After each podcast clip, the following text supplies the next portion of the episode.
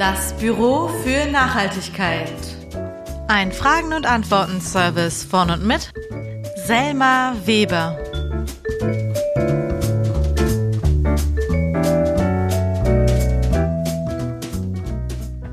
Heute mit Folge Nummer 3, in der es um eine Frage geht, die sich ziemlich sicher so einige von euch schon mal gestellt haben. Es geht um ein Gerät, das wir wirklich jeden Tag nutzen. Und um die Frage, was wir damit machen sollen, wenn es schon ein wenig ins Alter gekommen ist. Aber hört erstmal rein. Die Frage kommt diesmal von Frin aus Luxemburg. Hallo, hier ist äh, Frin. Äh, ich habe eine Frage für das Büro für Nachhaltigkeit. Meine Frage geht um Kühlschränke. Ich habe da so ein Dilemma. Ich habe einen sehr alten Kühlschrank, der 25 Jahre alt ist, aber noch gut funktioniert. Ich äh, denke dann immer so, eigentlich muss man den Kühlschrank ersetzen, weil der ist ja schon alt, der frisst sicherlich viel Strom. Allerdings hat er schon 25 Jahre gehalten und ich bin mir sicher, der hält auch noch einmal 25 Jahre aus. Wo, wo ich mir bei neuen Kühlschränken nicht so sicher bin.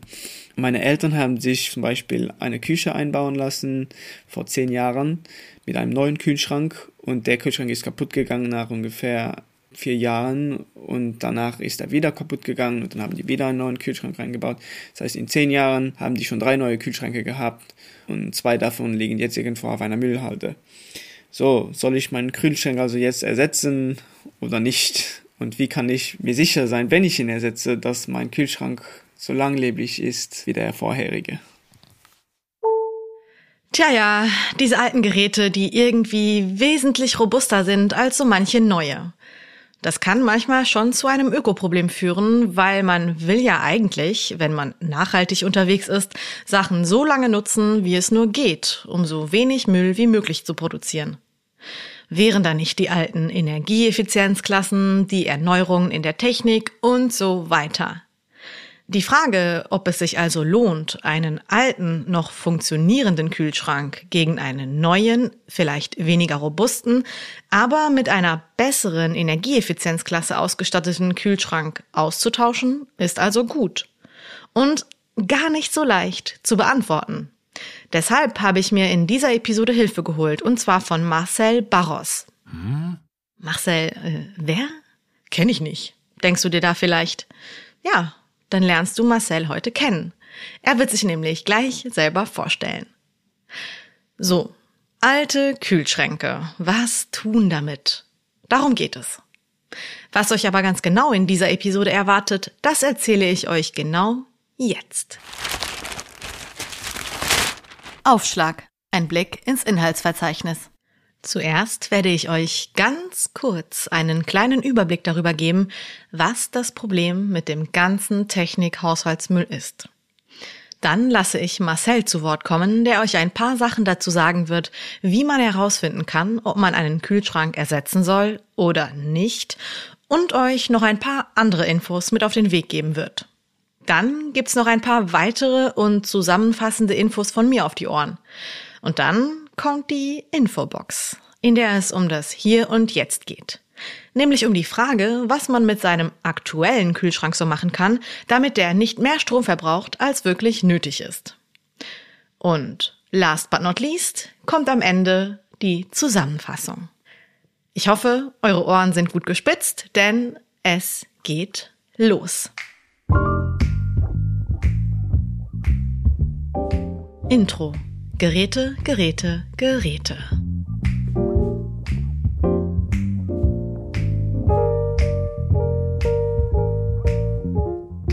Wie gesagt, ich fasse mich hier eher kurz, damit wir zur eigentlichen Frage auch schnell kommen können. Aber damit wir alle auf einem ähnlichen Informationsstand sind, hier ein paar Fakten zu Elektrogeräten. Da wir immer mehr elektrische Geräte nutzen, gehen auch immer mehr Geräte irgendwann kaputt. In der EU ist der Elektroschrott die Müllkategorie, die am stärksten zunimmt. Und schlimmerweise werden nicht mal 40 Prozent vom Elektroschrott recycelt. Das heißt, von allen elektrischen Geräten werden nur 40 Prozent richtig entsorgt. Das ist schlecht. Von den elektrischen Geräten, die dann richtig entsorgt werden, sind um die 50 Prozent Kühlschränke, Waschmaschinen und andere große Haushaltsgeräte. Die andere Hälfte des gesammelten Elektromülls sind Photovoltaikmodule, Computer, Laptops, Handys und andere kleine Haushaltsgeräte. Was sagt uns das? Zum einen, dass wirklich nicht genug Elektromüll richtig entsorgt wird, wenn wir nicht mal bei einer 50-prozentigen Recyclingquote sind. Und dass die Geräte, die am meisten richtig entsorgt werden, sperrige und große Geräte sind. Was auch logisch ist. Denn eine kaputte Waschmaschine wird meistens schnell ersetzt und eher neu gekauft, weil sie dann schön nach Hause geliefert wird und die alte eben auch mitgenommen wird. Wobei der alte Toaster mit den verkokelten Käseresten unten drin eher aus purer Faulheit, naja, im Keller landet. Und das alte Handy irgendwo in irgendeiner Schublade. Ihr kennt's, oder? Wenn wir uns jetzt anschauen, wie die Recyclingrate der einzelnen Länder der EU ist, dann kann man beim Europäischen Parlament Folgendes nachlesen. Die Zahlen sind von 2017, aber es ist eine kleine Einordnung. Elektromüll Recycling Schlusslicht ist Malta. Da wurden nicht mal 21 Prozent recycelt. Am höchsten ist die Recyclingquote in Kroatien. Die recyceln 81 Prozent, also viermal mehr als Malta. Luxemburg liegt auf Platz 11 mit 45,4 Prozent und Deutschland auf Platz 16 mit 38,7 Prozent. In beiden Ländern ist also noch Luft nach oben. In der EU werden jährlich um die 4 Millionen Tonnen Geräte auf den Müll geworfen. 4 Millionen Tonnen pro Jahr auf den Müll. Stellt euch das mal vor. Ja, ich weiß, es ist schwer, sich sowas vorzustellen, weil es ziemlich abstrakt ist. Aber also so zur Einordnung. Ein Pferd. Ja, das wiegt eine halbe Tonne ungefähr. Wir schmeißen also acht Millionen Pferde in Form von Elektromüll weg. Jedes Jahr. Also das sind ein bisschen mehr Pferde, als Menschen in Berlin, Hamburg, München und Köln zusammen wohnen. Oder einfach 13 Mal die Bewohner Luxemburgs. Wir schmeißen 13 Mal die Bewohner Luxemburgs in Form vom Gewicht von Pferden, die aus Elektromüll bestehen, jedes Jahr weg. In der EU. Ich bin mir unsicher, ob es jetzt leichter oder schwerer geworden ist, es euch vorzustellen, aber denkt das nächste Mal, wenn ihr ein Pferd seht, an den Elektromüll und an die Elektromüllberge der EU, ja? Okay, also wieder zurück zum Thema und zur letzten Einordnung. Vier Millionen Tonnen sind zwischen acht und neun Kilo Elektromüll pro Person, also pro Person, die in der EU lebt, ne? Im Schnitt. Wohl verstanden, was ja, wie wir wissen, immer bedeutet, dass da einige viel mehr Müll machen als andere.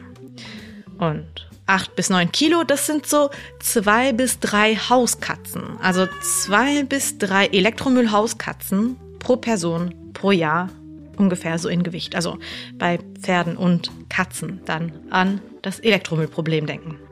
Gut, das zur Einordnung der Größe des Problems. Warum sollen wir die Altgeräte richtig entsorgen und nicht in den Hausmüll schmeißen? Das erklärt das Umweltbundesamt ganz gut. Altgeräte auf jeden Fall nicht im Hausmüll entsorgen, denn in Elektrogeräten stecken wertvolle und teilweise super seltene Rohstoffe, also zum Beispiel Kupfer, Aluminium, Gold oder Neodym. Das ist ein Metall der seltenen Erden. Wenn diese Rohstoffe einfach verbrannt werden, tja, dann sind diese Rohstoffe eben verloren. Wenn man sie aber ordentlich entsorgt, dann schont man damit natürliche Ressourcen und auch das Klima. Ja, und viele seltene Rohstoffe, die für moderne Technik gebraucht werden, kommen aus Ländern, in denen Menschenrechte deutlich weniger beachtet werden als bei uns hier, um es mal freundlich auszudrücken. Das heißt, da hängt eigentlich auch noch die Frage nach den Produktionsbedingungen von Technik dran. Aber das führt hier und heute zu weit, deshalb sei es auch nur am Rande erwähnt. Zudem ist es auch so, dass nicht nur wertvolle Rohstoffe in den Geräten stecken, sondern auch gesundheitsgefährdende oder umweltschädliche Stoffe, zum Beispiel Quecksilber in Energiesparlampen, das ist gesundheitsgefährdend, oder FCKW-haltige Kältemittel in Kühlgeräten oder Klimaanlagen, das ist klimaschädigend. Seit 1995 ist FCKW in neuen Kühlschränken verboten. Das heißt, wenn man einen sehr alten Kühlschrank hat, dann kann es sein, dass da noch FCKW drin ist. Frin, dein Kühlschrank könnte da gerade so zur neuen FCKW-freien Generation angehören.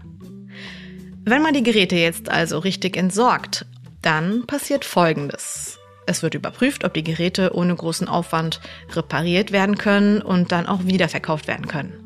Wenn das nicht geht, werden die Geräte von Flüssigkeiten, Schadstoffen oder schadstoffhaltigen Bauteilen entfrachtet, so nennt sich das.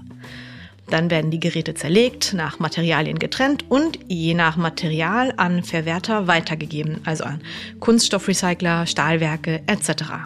Der Rest wird energetisch verwertet.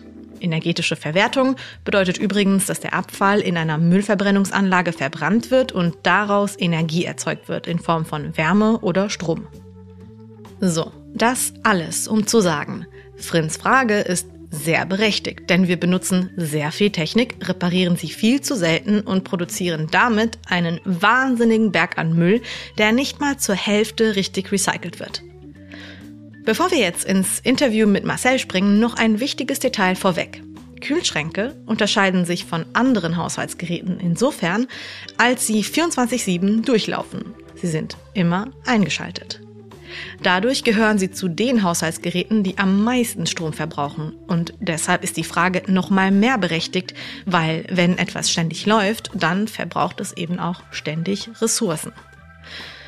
So, was machen wir jetzt kollektiv mit Frins Kühlschrank? Kommt er weg? Darf er bleiben? Ich denke, es ist an der Zeit, mal ins Interview zu springen. Schließt mal eure Augen und bereitet euch auf den gedanklichen Ortswechsel vor.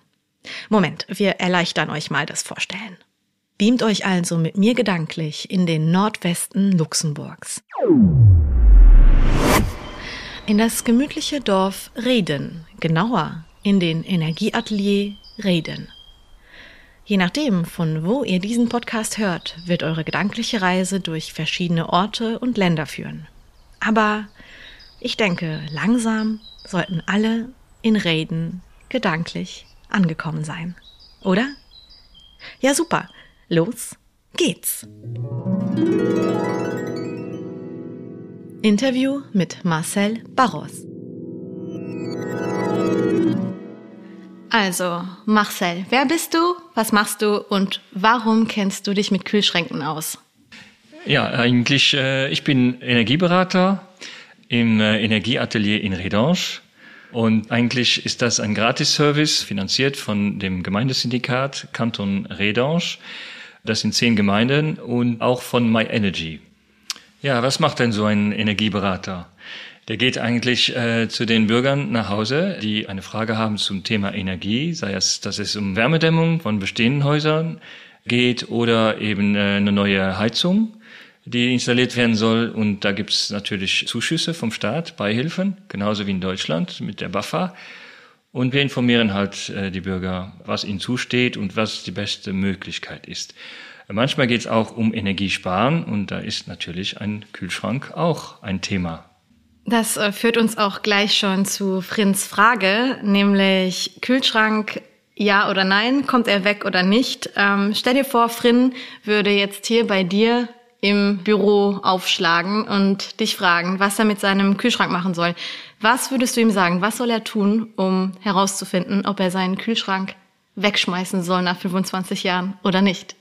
Tja, also wie so oft kann man nicht pauschal sagen, wegschmeißen oder nicht. Es gibt keine klare Antwort, die man so direkt sagen könnte. Aber es geht vor allem darum, dass man erstmal den Stromverbrauch ermittelt. Und das geht mit einem Wattmeter. Energiemessgerät gibt es in jedem Baumarkt zu kaufen, kann man natürlich auch an verschiedenen Orten eventuell ausleihen, je nachdem in welcher Stadt Sie wohnen. Und äh, den hängt man dann ein paar Tage lang an den Kühlschrank, also in die Steckdose und den Stecker vom Kühlschrank da rein. Und der wird dann einfach den Stromverbrauch messen. Und dann hat man nachher wirklich eine Zahl. Auf ein Jahr hochgerechnet werden das ungefähr zwischen 300 und 500 Kilowattstunden sein. Wir kennen den Preis vom Strom. In Deutschland liegt er eher so um die 30 Cent, 30, 32 Cent Hier in Luxemburg eher um die 20 Cent, 20, 3, 24, je nachdem, um welchen Strom es sich handelt. Ja, und dann kann man sich schnell ausrechnen, wie viel verbraucht dieser Kühlschrank in Geld ausgedrückt pro Jahr. Ja, wenn es ein älterer Kühlschrank ist, der so in etwa wie hier in diesem Fall 25 Jahre alt ist, dann äh, sind 500 Kilowattstunden ist dann schon recht viel an Stromverbrauch. Dann gibt es natürlich weniger alte Kühlschränke, die aber auch einen extrem hohen Verbrauch haben. Und dafür brauchen wir halt den Wattmeter, den Leistungsmesser, um das zu ermitteln. Das sieht man keinen Kühlschrank eigentlich an. Man kann auch nicht einfach nur von der Länge vom Betrieb vom Kompressor irgendeinen Schluss zielen, weil der Kompressor kann halt mehr oder weniger Strom in einer halben Stunde verbrauchen. Das hängt ganz vom Motor ab. Ja, also äh, wichtig ist, wie gesagt, schon zu wissen, wie viel Strom verbraucht äh, ein Gerät. Und das ist halt unabhängig vom Alter. Ja, so erkennen wir, dass man nicht pauschal sagen kann, je älter der Kühlschrank, desto mehr Energie er verbraucht. Aber das ist wirklich von Fall zu Fall, muss man das wirklich äh, überprüfen. Okay, du hast mir ja verraten, dass du schon ein paar Podcast-Episoden von mir gehört hast. Und ähm, da ist dir bestimmt aufgefallen, dass es immer wieder um Umweltschutz geht und um Klimaschutz. Und dass das immer zwei verschiedene Sachen sind, die man zwar zusammen sich anschauen kann, aber es immer auch gut ist, sich das getrennt anzuschauen. Und ähm, würdest du Frins Frage anders beantworten, wenn du nur auf den Umweltschutzaspekt oder nur auf den Klimaschutzaspekt schauen würdest? Also macht es einen Unterschied in der Entscheidung, ob man einen Kühlschrank weggibt, wenn man sich nur den Klimaschutz anschaut oder nur den Umweltschutz. Und bei Klimaschutz sind wir ja dann eher bei CO2-Werten, bei äh, zu hohem Stromverbrauch, je nachdem auch von wo die Stromquelle ist. Und bei Umweltschutz ja auch eher dann bei Recycling. Was machen wir mit diesen Materialien, die da eventuell in der Natur landen und da verschmutzen können? Lange Frage, aber ich glaube, die Antwort hast du schon. Du lachst zumindest. Ja, also äh, Klimaschutz, natürlich geht es da um CO2-Emissionen und ein moderner Kühlschrank, der ist deutlich sparsamer als ein Kühlschrank, der vor 20, 25 Jahre hergestellt wurde. Es gibt halt heute, wie beim Autoverbrauch, ganz andere Kriterien, ganz andere Verbrauchsgrößen. Beim Umweltschutz geht es eher darum, genau, also erstens mal die Entsorgung. Wir wollen ja hoffen, dass der Kühlschrank irgendwo gerecht entsorgt wird. Das heißt, da werden die äh, Ausgangsstoffe wie Metall, Isolierschaum und so weiter wird getrennt, wird wiederverwertet. Es ist auch Kupfer drin. Der Register äh, hinter dem Kühlschrank besteht meistens aus Kupfer. Und natürlich dieser Gas muss auch umweltgerecht entsorgt werden. Das heißt, da ist eine ganze Logistik dahinter. Und dann muss wieder ein neuer Kühlschrank hergestellt werden, was wiederum CO2, also das Klima belastet, aber auch Ressourcen verbraucht. Also von daher würde ich dann nicht so schnell den Kühlschrank äh, wegtun. Außerdem kann man einen Kühlschrank auch in den Keller stellen, wenn er mal nicht mehr funktioniert und dann den einfach als Schrank benutzen. Als Kind hatten wir äh, die Seifen und alles Mögliche hatten wir im alten Kühlschrank im Keller und da waren äh, alle möglichen Sachen drin verstaut. Das war ein Schrank. Okay, das heißt, alter alten Kühlschrank äh, als Schrank. Es ist ja auch schon im Wort drin eigentlich, ne? Ähm, als als nicht mehr ganz kühlenden Schrank in den Keller stellen und einen vielleicht neuen irgendwann kaufen, wenn es sein muss. Aber genau, das führt schon zur nächsten Frage. Wenn wir jetzt ähm, Frin raten müssten, sich einen neuen Kühlschrank zu kaufen, weil sein alter, 25 Jahre alter Kühlschrank so viel Strom verbraucht, dass es wirklich schwierig ist. Ähm, worauf sollte Frin achten, wenn er einen neuen Kühlschrank kauft? Was muss er schauen, worauf muss er aufpassen, damit ihm nicht das passiert, was seinen Eltern passiert, nämlich dass er alle zwei, drei, vier Jahre einen neuen Kühlschrank kaufen muss? Ja, natürlich gibt es verschiedene Hersteller, die einen besseren Ruf haben, wo äh, Qualität halt größer geschrieben wird. Man sollte vor allem auch auf die äh, Reparaturfähigkeit eines Gerätes achten. Nicht immer wird das angegeben, also wahrscheinlich im Laden nicht, aber man kann vielleicht vorher sich schon ein bisschen da reinarbeiten, reinlesen und dann weiß man schon, wie die Qualitätsansprüche bei verschiedenen Herstellern halt ähm, geführt werden, wie hoch sie sind. Daneben, ja, die Reparaturfähigkeit. Das heißt, bekomme ich noch Ersatzteile für mein Gerät in fünf bis zehn Jahren, ja oder nein? Für kleine Reparaturen kann man dann schon selber machen. Stichwort Reparaturfähigkeit. Äh, das ist ja auch, habe ich ja schon in einem Vorgespräch mit dir herausgefunden, eine deiner Beschäftigungen, zumindest eine der Sachen, mit denen du dich sehr gerne auseinandersetzt. Ähm, diese Frage der Geräte, der Technik, der Austauschfähigkeit und der Reparaturfähigkeit ist ja eine, die sich in sehr vielen Bereichen immer wieder stellt. Wie sieht es da aus mit der Reparaturfähigkeit? Was denkst du, kann man machen, um solche Geräte zu reparieren? Und gibt es vielleicht irgendwelche Gesetze oder Initiativen, die sich schon engagieren, in dem Bereich etwas gegen diesen enormen Wegwerfwahn an Technik zu tun? Ja, in der Tat. Äh, da gibt es schon eine ganze Menge. Und zwar Stichwort Right to Repair kann man nachgoogeln. Da gibt es Statistiken wo man wirklich sieht, wie schnell ein Gerät kaputt geht und ganz oft sind das immer wieder die gleichen Bauteile, die kaputt gehen. Und da wird halt gefordert von den Herstellern, dass die halt eine bessere Qualität produzieren, aber auch, dass die Ersatzteilerhältlichkeit länger dauert, dass man zum Beispiel mindestens zehn Jahre lang Ersatzteile bekommt für ein bestimmtes Gerät. Und auch Reparaturanleitungen, weil die Hersteller geben diese nicht gerne raus. Äh, warum weiß ich das? Weil ich äh, Co-Initiator der Repair Café Initiative hier in Luxemburg bin. Da haben wir schon über vier, fünf Jahre jede Menge Repair Cafés organisiert, so um die 60 bis 70. Und das wird jetzt noch äh, breiter gestaltet werden, und zwar im Rahmen vom Klimapakt 2.0 wo äh, die Kreislaufwirtschaft einen höheren Stellenwert vertritt und äh, da in Zusammenarbeit mit den Gemeinden werden wir diese lokalen Repair-Cafés eigentlich organisieren. Und da geht es wirklich um Bottom-up, um die Leute aus diesen Ortschaften sich zusammentun und dann diese Repair-Cafés eigentlich äh, selber führen. Das heißt, dann brauchen wir nicht im ganzen Land rumzuwandern und äh, alle zwei Wochen in einem anderen Ort Repair-Cafés zu organisieren, sondern die werden dann eigenständig organisiert.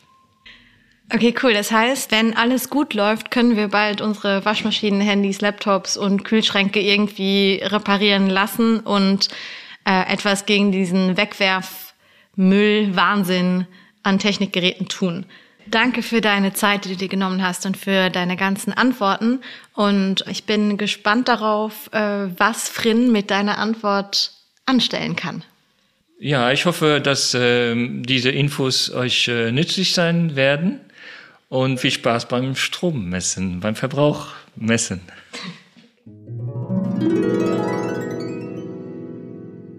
Zurück ins Heimstudio.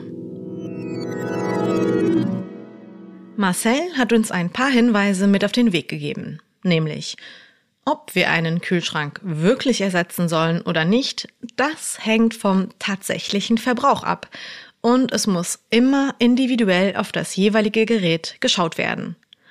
Denn plus minus 75 Prozent der Energie, die durch einen Kühlschrank in seiner Lebenszeit verbraucht wird, entsteht im Einsatz, also bei uns zu Hause. Die restlichen 25 Prozent entstehen bei der Produktion des Kühlschranks und beim Recycling. Das bedeutet also, zum einen ist es relevant, was für einen Kühlschrank wir haben, dann ist es aber auch wichtig, wie wir ihn nutzen, wie wir mit ihm umgehen und welchen Strom wir zu Hause haben.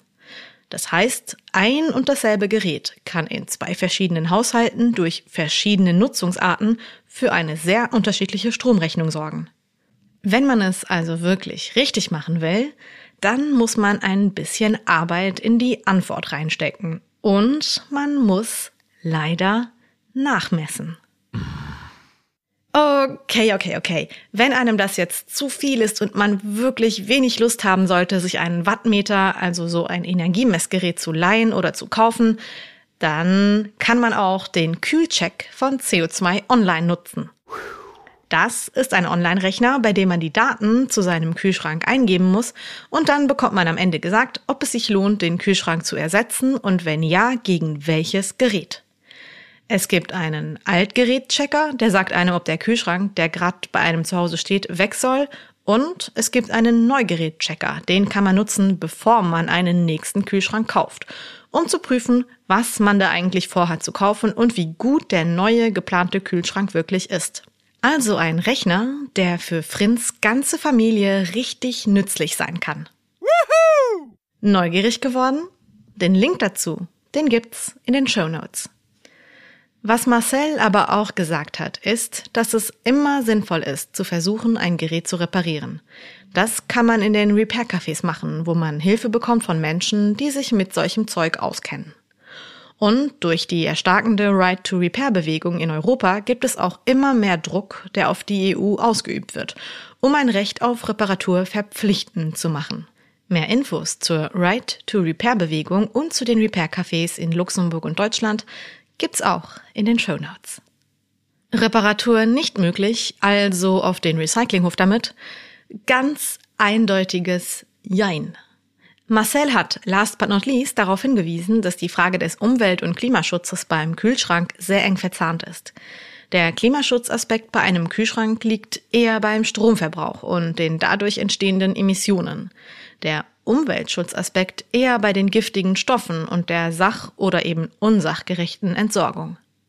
Zum einen wäre es also gut, würden wir weniger Kühlschränke neu kaufen, damit wir weniger Müll produzieren.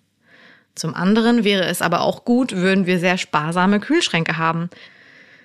Ein derigen Dossier, wie man im Luxemburgischen sagt. Oder auf Deutsch vertrackte Sache.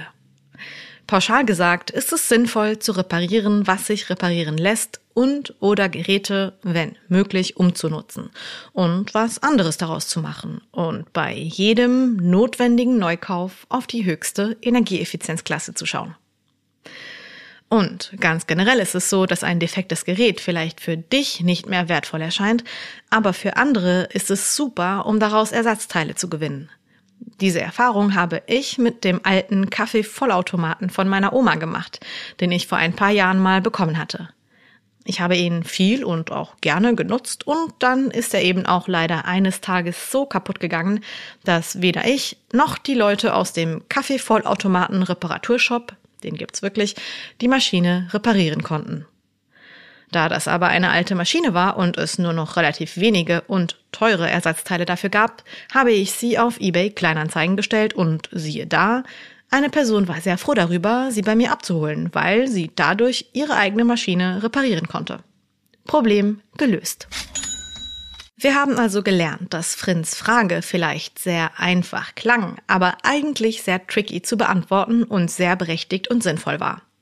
Es gibt keine pauschale Antwort darauf, außer wenn der Kühlschrank wirklich schon sehr alt ist, dann ist die Wahrscheinlichkeit schon ziemlich hoch, dass er auch sehr viel Strom verbraucht. Das kann man pauschal erstmal so stehen lassen. Das heißt aber nicht, dass der neue Kühlschrank dafür automatisch mega, mega super ist. Denn man muss eben auch schauen, wie groß der Kühlschrank ist, den man neu kaufen will, wie viel Kühlraum man überhaupt braucht, damit man nicht äh, Strom bezahlt, um Luft im halbleeren Kühlschrank zu kühlen. Und wichtig ist auch natürlich, welche Energieeffizienzklasse der neue Kühlschrank dann eben hat. Puh. Für alle die sich jetzt erstmal Gedanken darüber machen wollen, ob sie sich überhaupt damit auseinandersetzen möchten, ob sie ihren Kühlschrank behalten oder austauschen. Ja, kann ich verstehen, nehmt euch die Zeit. Das war jetzt auch ziemlich viel an Kühlschrankinformationen. Was als kleiner Übergang aber dennoch wichtig sein kann, ist, was jetzt kommt. Denn ganz gleich, ob der alte Kühlschrank bleibt oder ein neuer angeschafft wird, irgendein Kühlschrank wird wohl bei euch rumstehen und in genau diesem Moment kühlen, was das Zeug hält dadurch, dass vieles vom Stromverbrauch des Kühlschranks ja eben auch davon abhängt, wie wir ihn im Alltag nutzen, kommen jetzt noch ein paar Takte zu den Do's and Don'ts im Kühlschrank-Nutzungsbusiness. Ihr ahnt es. Weiter geht's mit der Infobox. Jetzt kommen sechs Tipps, worauf man aufpassen soll, wenn man nicht möchte, dass der Kühlschrank die Stromrechnung mega aufheizt. Okay, mal schauen, ob ich in der nächsten Episode die Wortwitze wieder besser machen kann. Ja, okay, also Punkt Nummer eins: Der Standort. Je wärmer es im direkten Umfeld vom Kühlschrank ist, desto mehr muss er arbeiten. Klar, ich weiß, nicht alle haben die Möglichkeit selber zu bestimmen, wo ihr Kühlschrank steht, weil sie zum Beispiel in einer Mietwohnung mit Einbauküche leben oder nicht genug Platz in der Küche haben. Aber wenn es geht, dann darauf achten, dass er nicht neben einem Herd, einer Heizung oder einer Spülmaschine steht und auch die Sonne nicht direkt drauf scheint. Denn der Kühlschrank versucht, eine Temperatur zu halten. Deshalb kühlt er auch die ganze Zeit runter, wenn irgendetwas im Umfeld zu warm ist und den Kühlschrank eben aufwärmt. Punkt Nummer zwei. Speisen nur abgekühlt reinstellen. Genauso wie es nicht gut ist, wenn der Kühlschrank von außen zu warm wird, ist es eben auch nicht gut, wenn man was Warmes reinstellt. Deshalb immer alles erst abkühlen lassen, bevor man es reinstellt. Das funktioniert übrigens auch im umgedrehten Sinne.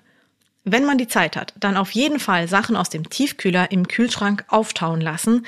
Die tiefgekühlten Sachen geben dann nämlich Kälte ab. Der Kühlschrank muss dadurch dann auch weniger arbeiten. Punkt Nummer drei: Kühlschrank vollpacken. Wenn dein Kühlschrank gerade ziemlich leer ist, dann ist es sinnvoll, ihn mit irgendetwas aufzufüllen und wenn es nur Flaschen mit Leitungswasser sind.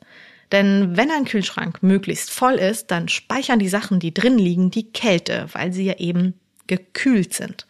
Wenn du jetzt also deine Kühlschranktür öffnest und dabei warme Luft einströmt, dann wird diese Luft schneller wieder runtergekühlt durch die einzelnen Sachen, die im Kühlschrank liegen, weil die eben die Kälte abgeben an die Luft, die drumherum ist.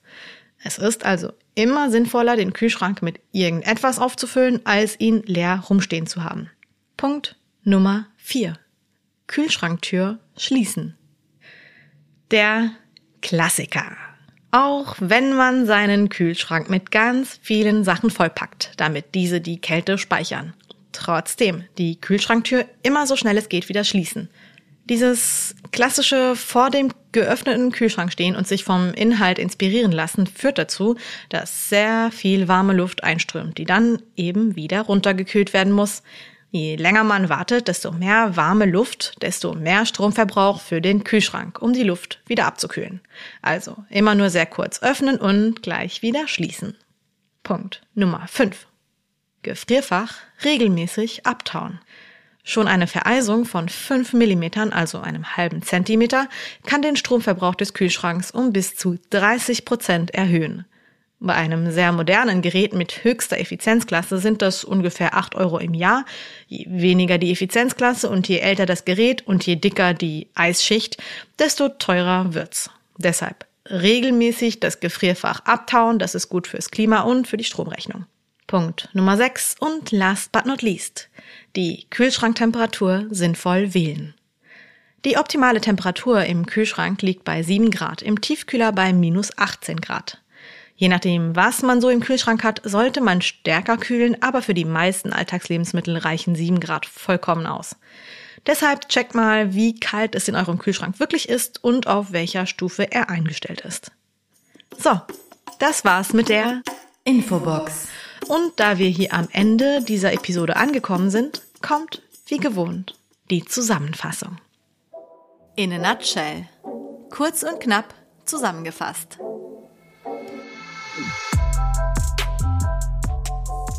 So, diesmal wirklich, wirklich knapp zusammengefasst. Nämlich schaut wirklich mal in die Show Notes. Klickt auf diese Links, wenn ihr euch für Repair-Cafés, für den Kühlcheck-Rechner oder die Right-to-Repair-Bewegung interessiert und ihr euch noch mehr mit eurem Kühlschrank auseinandersetzen wollt. Weil ich vorhin ja schon eine Art Zusammenfassung gemacht habe, erspare ich euch die hier am Ende. Deshalb profitiere ich von eurem letzten Stückchen Aufmerksamkeit, um euch nochmal darauf hinzuweisen, dass die Energieberatungen vom Energieatelier Reden super sind. Bei denen und bei MyEnergy bekommt ihr kostenlos Beratungen zu den Themen Energiesparen und erneuerbare Energien, gesundes und nachhaltiges Bauen, Renovieren, Beratung zu Feuchtigkeit und Schimmel, nachhaltige Mobilität und Elektromobilität und zu allen staatlichen und kommunalen Fördermitteln in all diesen Bereichen. Mega Sache, finde ich. Und damit wären wir am Ende dieser Episode angekommen. Und übrigens, wenn euch der Podcast gefällt, dann abonniert ihn gerne auf Instagram oder Facebook, auf Spotify und Co. Wenn ihr ihn bewerten wollt, dann könnt ihr das zum Beispiel auf Spotify machen. Viele Bewertungen machen den Podcast in der großen, weiten Podcast-Welt nämlich sichtbarer. Und das ist für kleinere, selbstgemachte Projekte wie diesen Podcast hier ziemlich wichtig und hilfreich. Also, wenn ihr wollt, ich würde mich ja freuen. Und falls ihr eine Frage zu Nachhaltigkeit habt, dann wisst ihr ja immer her damit. So, bis in zwei Wochen, ihr kleinen Ökomäuse. Ökokisses. Eure Selma.